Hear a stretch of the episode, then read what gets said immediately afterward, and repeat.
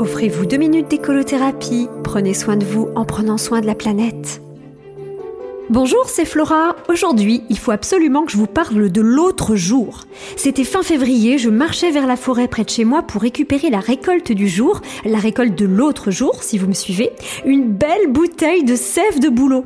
Oui, je sais, on ne récolte pas des bouteilles dans les bois, c'est bien moi qui apporte ma bouteille pour récupérer ce précieux liquide offert par le boulot.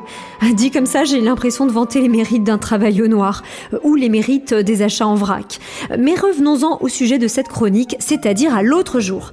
Figurez-vous qu'au moment où j'entre dans la forêt, je croise un voisin, une bouteille à la main.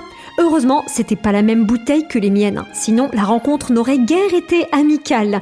Je me suis sentie reliée, en communion avec ce voisin qui avait eu la même idée que moi. Comme quoi les relations de voisinage, ça peut ne tenir qu'au simple design d'une bouteille. En tout cas, nous nous découvrions non seulement voisins de rue, mais aussi voisins de boulot. Si ça se trouve, son arbre n'était qu'à 3-4 sapins du mien. Seulement, il fallait que je me rende à l'évidence. Je n'étais pas la seule à avoir eu l'idée de la récolte. C'est un peu quand, lors d'une soirée, tu réalises qu'un autre que toi appelle son chéri mon ours ou mon loup, et dire qu'on croyait ces espèces menacées. En tout cas, cette histoire de l'autre jour me fait penser à un autre autre jour, le jour où j'ai atteint les 1000 abonnés à ma chaîne YouTube Écolothérapie.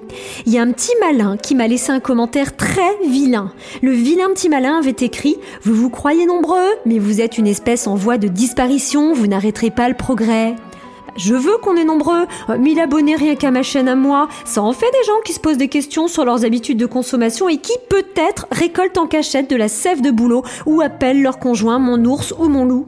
Mais le problème, c'est qu'on croit qu'on est le seul à le faire. Alors pendant que certains divisent pour mieux régner, prenons conscience qu'on est nombreux à mieux consommer, à mieux penser et à préserver la biodiversité.